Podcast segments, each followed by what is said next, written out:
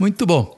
Uh, eu sou o Dr. Alberto Guimarães, o criador do programa Parto Sem Medo. Sou médico, obstetra e convido vocês então para assistir nossa apresentação de hoje, né, nosso podcast de hoje, que será sobre intervenções.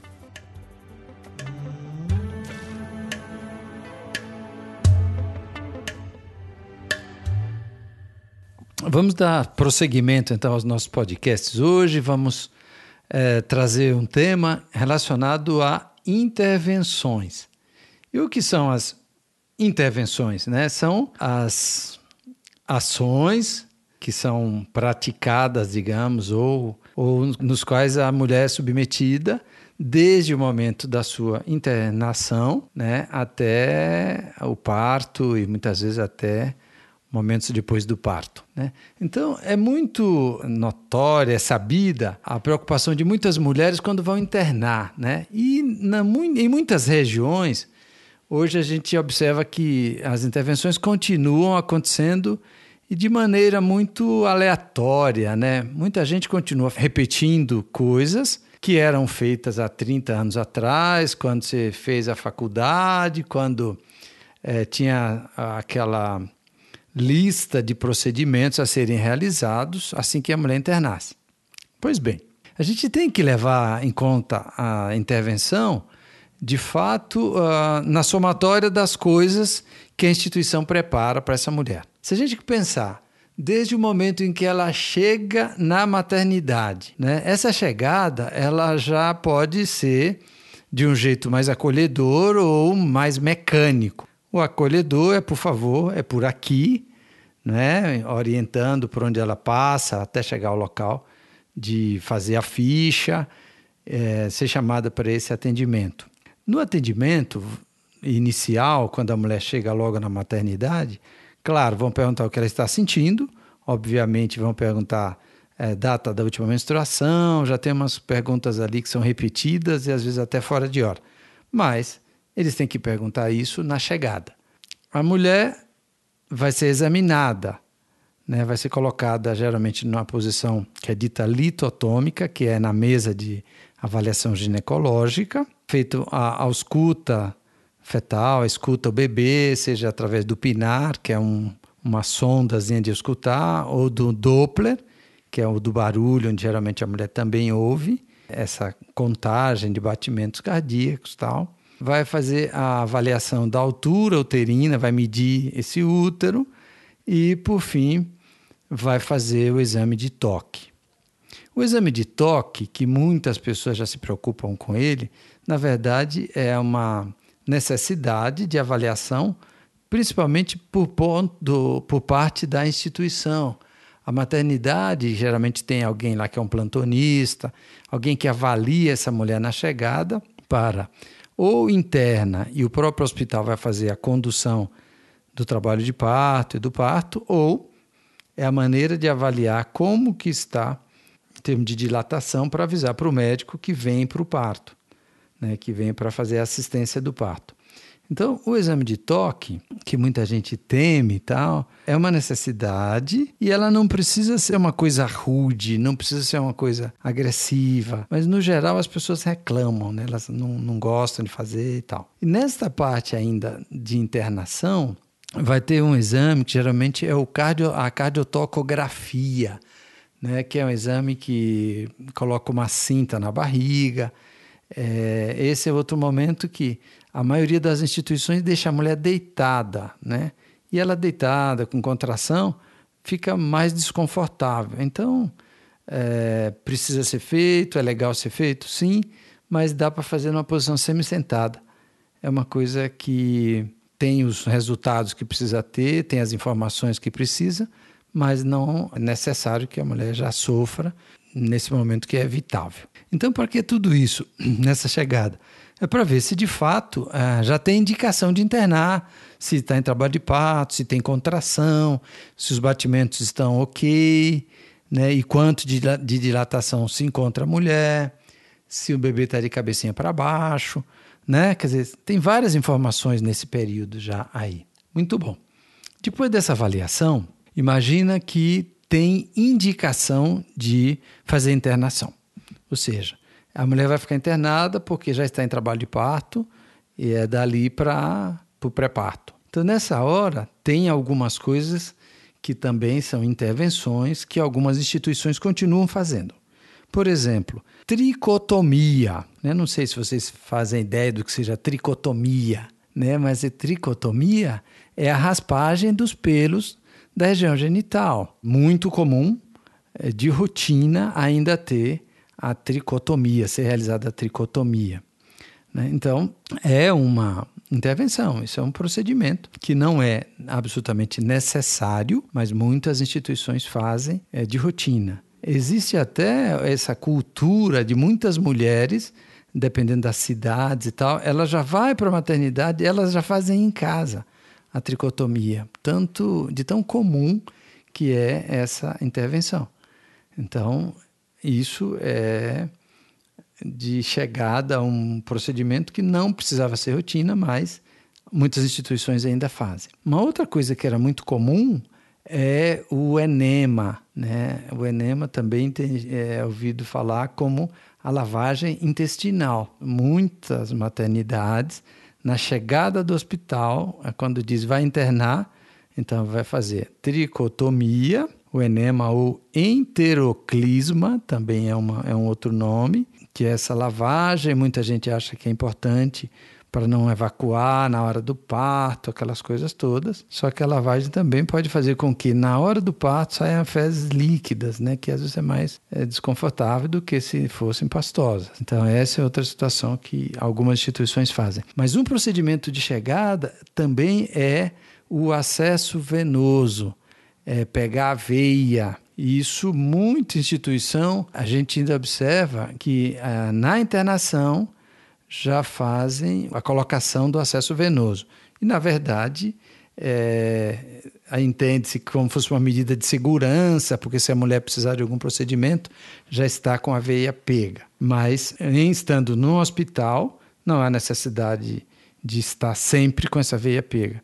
Né? Na verdade, quando você tem um acesso venoso, isso até já convida para uma outra, outro, outra prática comum, que é a colocação da ocitocina sintética né, neste soro, nesse acesso. Então, veja, de chegada, se a mulher já está em trabalho de parto, você está sendo internada, né? Então, essa questão de colocar já ocitocina no soro soa muito com aquela ideia de para acelerar, para que seja mais rápido.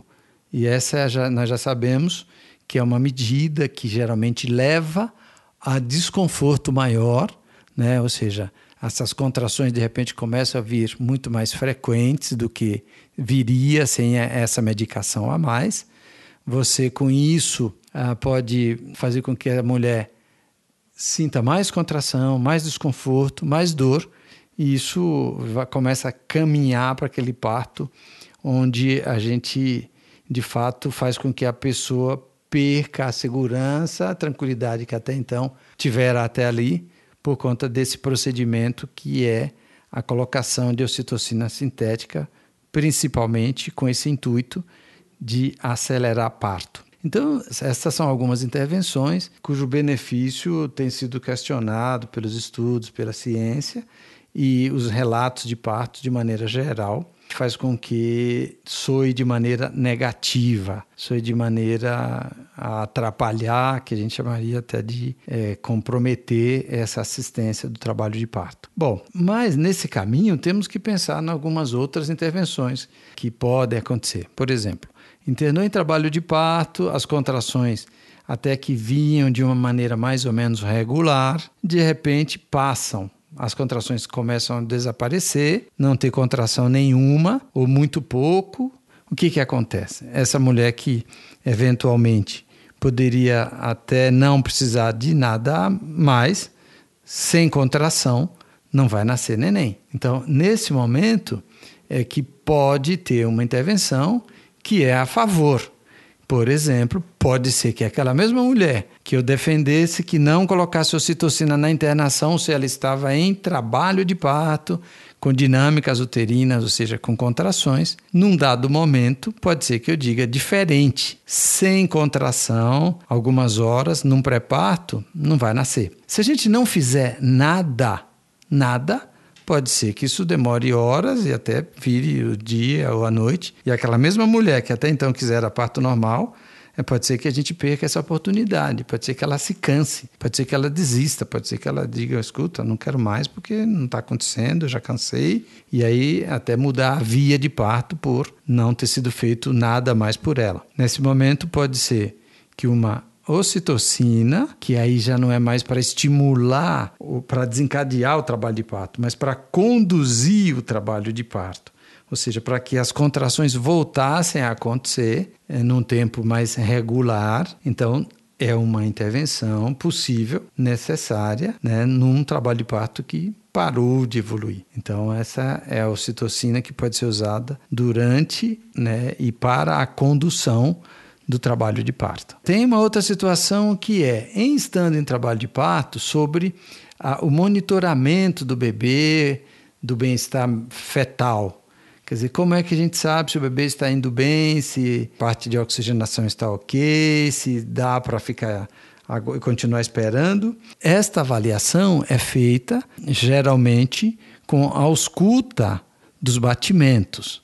E é, essa ausculta ela pode ser feita tanto com um sonar, que é dito da ausculta intermitente, quer dizer, a gente escuta de tempos em tempos, é, em momentos variados em relação ao momento da contração, e a gente fica tranquilo sabendo que o neném está bem. Existe uma outra situação em que é colocado o cardiotoco, que é aquela cinta, e acoplado alguns captadores de sons e de contrações, e deixa de ficar direto na mulher. Essa é uma intervenção que poderia ser evitada se não tiver nenhum risco especial. Então você pode e deve e tem que checar os batimentos fetais, é importante checar, mas não precisa deixar essa mulher deitada, imobilizada, por conta da necessidade de escutar o bebê. Então você pode escutar com um equipamento externo de olha, para, olha, para e delibera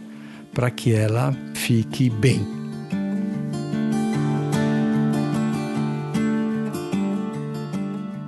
Outras situações que a gente ouve é, durante o, o trabalho de parto, da mulher poder se movimentar, agachar e tal, isso é, é importante, isso ajuda. Né? Agora, continuar levando a mulher, por exemplo, na hora de um período expulsivo, achar que o neném já está quase nascendo, de ter que colocá-la na posição litotômica, que é aquela posição da mesa ginecológica, com as pernas apoiadas para cima, tudo, aquilo é uma outra situação que já deveria ter sido proposta, digamos, né, a minimamente usar essa posição. Por quê? Porque a posição verticalizada, ela facilita a saída do bebê. Então, essa de deitar a mulher numa mesa, amarrar as pernas, né? colocar aquela cinta que amarra, que prende, muitas vezes colocar aquela suporte de mãos também prendendo. É uma intervenção que é limitadora, deixa a mulher numa condição muito mais passiva, né? quase realmente oprimida naquele evento que é ela que deveria estar protagonizando. Entretanto, muitas vezes ela é posta numa posição passiva nessa posição é, litotômica. Depois da litotômica, já que puseram, muito provavelmente é, tem a situação e o risco da episiotomia, né, que é aquele corte feito entre a vagina e o ânus, com o argumento de que facilita a saída do bebê, que isso vai ser mais rápido e muitas vezes para não rasgar tudo, como alguns dizem, tudo mais. Então essa é uma intervenção hoje que tem sido desaconselhável de uma maneira geral. É, a gente tem que saber que ela existe, mas não tem que entrar para um parto achando que todo mundo vai precisar de uma episiotomia. A própria Organização Mundial de Saúde publicou uma recomendação que ela pudesse ser até de maneira seletiva para que o médico sinta talvez uma certa possibilidade de fazer, se achar que tem que fazer, mas não como rotina. Então, a episiotomia de rotina é uma intervenção que a gente tem que agradecer quem inventou, mas não desejar que seja realizada em qualquer mulher que está no período expulsivo. É uma intervenção que, depois que acontece, depois que a mulher passa desse momento, que recebe os pontos e tudo mais, no geral leva a um desconforto bastante grande, pode atrapalhar no período de amamentação, de posição de sentar, e depois, lá na frente, na atividade sexual, pode ser um ponto que desestimula a relação pela questão dolorosa é, fora a sensação e às vezes a fala que a gente tem é, observado na, nos relatos da mulher que se sente verdadeiramente violentada ou desrespeitada pelos fatos de ter sido submetida a uma episiotomia. Então, essa, eu acho que das intervenções que a gente ainda ouve de maneira ainda frequente, é uma das que a gente tem trabalhado mais no sentido de evitar realmente é uma intervenção que deveria ter sido já posta no canto e, e só muito, mas muito raramente usada. Bom, é, na saída desse bebê, algumas coisas a mais que a gente tem. Por exemplo, na saída, a gente ainda ouve aquela a manobra chamada de Cristeller, que é a manobra que alguém sobe na barriga e começa a movimentar, pular para ajudar na saída desse bebê. Na verdade, o, o Cristelé, quando descreveu a manobra, é, teoricamente era um estímulo que viria do fundo do útero, no sentido de é, descendente né, para a saída. Mas às vezes a pessoa vai, além de não fazer direito, né? Quer dizer, fica pulando em cima da barriga. Isso aumenta risco de, inclusive, ruptura de fígado, de útero e de malefício para o bebê, porque se tiver algumas situações que ele não desceu, porque não daria para descer, essa força lá sobrenatural, né, sobremaneira, pode levar a alterações para a mulher e para o bebê também. Né?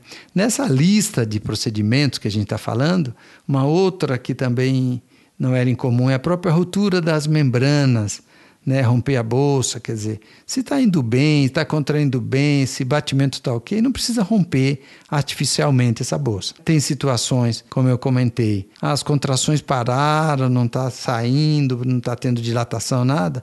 Muitas vezes pode ser uma intervenção para que estimule as contrações de novo antes da ocitocina. Então ela existe como essa possibilidade. Ou no caso de uma suspeita de mecônio, se esse líquido, se talvez esse batimento altere, para ver a cor desse líquido, muitas vezes ela pode ser utilizada com alguma, algum benefício. Muito bom. Então, assim, dentre as intervenções realizadas para essa mulher em trabalho de parto, uh, acho que a gente tem que falar mais uma, que é em relação ao fórceps ou ao vácuo extrator. E quando a gente fala a palavra fórceps, também já deve dar um frio na espinha de muita gente né, de falar, nossa, vai tirar o neném a ferro. Né, a gente ouve essas, ainda tem essas, essas falas, né? Mas o fórceps e o vácuo, o que são? São equipamentos que, se bem utilizados, se usados no momento adequado, oportuno, pode fazer uma boa diferença a favor do parto. O fórceps, a geração mais antiga, né, tem um manejo melhor com fórceps, né, os, os parteiros antigos sabem, sabem aplicar um fórceps. Né? É, e feito para quem tem a possibilidade, então tem que ter dilatação, tem umas condições para aplicação do fórceps. Dilatação total, tem que ver que a altura que está esse bebê, né? se não tem uma desproporção efetiva na cabeça, alguma alteração da maneira que girou. Tem aplicações que são bem técnicas, né? Quem vai aplicar tem que saber. Mas a mulher que está no trabalho de parto ou no pré-natal, é interessante saber que o forceps é uma possibilidade, é não tão comum, mas é possível que se realize um fósforo ou o próprio vácuo extrator, que é uma espécie de equipamento para puxar também esse neném para ajudar nas, no desprendimento final, principalmente quando ele está numa parte baixa, está quase saindo, ou porque a mulher faltou força mesmo, já está desgastada, já está realmente sem ter de onde tirar mais o, o último empurrão desse bebê, né? Muitas vezes o fósforo, um vácuo pode ajudar, sem dúvida, né? Pode, ela pode estar meio exaurida, cansada, né? Ou esse útero está numa posição que não está respondendo mais. Então, o vácuo também é uma possibilidade que qualquer pessoa em trabalho de parto tem que saber que existe. Em outras situações, assim, no nascimento desse bebê, de você fazer ligadura imediata do cordão, quer dizer, não, não precisa já sair ligando, pode esperar um pouco. E uma vez que esse bebê saiu, uma outra situação é em relação à saída da placenta, né? É, a saída da placenta chama o delivramento, né? A saída da placenta e das membranas, né? Saiu o bebê, vai ser placenta e a, e a bolsa, né? Os, os resíduos da bolsa então, esse é o delivramento. Não precisa ficar acelerando também isso, repuxando isso, porque um, puxar pode até inverter esse útero e dar problemas sérios. Então, tem que ter paciência. Tem um tempo que sair o bebê, a tendência é o útero contrair, e a uns minutos depois a placenta também se solta e a gente tem como ir checando se ela já soltou, mas não é para acelerar essa saída, no sentido de repuxar isso tudo. E ainda há quem faça uma coisa que é uma espécie de revisão manual da cavidade uterina, quer dizer, depois saiu a placenta, a pessoa põe lá e vai cutucar internamente esse útero, que é um negócio é, muito, muito agressivo, que de regra também não é recomendado hoje em dia. Mas imagina, feito tudo, o esforço tal, pariu, aí vai alguém lá com a mão, colocar dentro do útero para manipular, para ver se não ficou nada, mas é melhor olhar na própria placenta, se ela está composta com todos os, os pedacinhos dela e a membrana, do que fazer essa revisão manual como de maneira rotineira. Então veja, são situações que a gente comentou aqui que podem acontecer no assistência de trabalho de parto. Muitas delas já são dispensáveis. Né? E é legal vocês terem uma noção, por exemplo, do uso da ocitocina. Às vezes é necessária Opa, legal, quando é necessário, vamos usar. Isso pode voltar a ter contração e pode propiciar esse parto normal, como vocês estavam desejando, né, ou embarcando nesse, né? Assim como o fósforo, o vácuo, eventualmente é necessário e também melhor do que ir para o parto sem ter feito mais esse uso esse esse recurso. É, são informações que a gente espera que sejam úteis aí para vocês. Isso foi uma passada, né? A gente foi passando meio dos que são mais comuns, o que a gente ouve as pessoas falarem mais sobre, tá bom? E hoje nós vamos ficando por aqui e convidando vocês para uh, inscrever no nosso canal do YouTube, né? Que eu nem falo muito dele, mas existe um canal Parto Sem Medo dá uma olhadinha, inscreva lá, sininho, né? Essas coisas que fazem com que amplie a, a força desses canais e mais pessoas possam ter acesso a esse material que a gente tem produzido aqui. Tá bom? Acho que por hoje é só. Um grande abraço.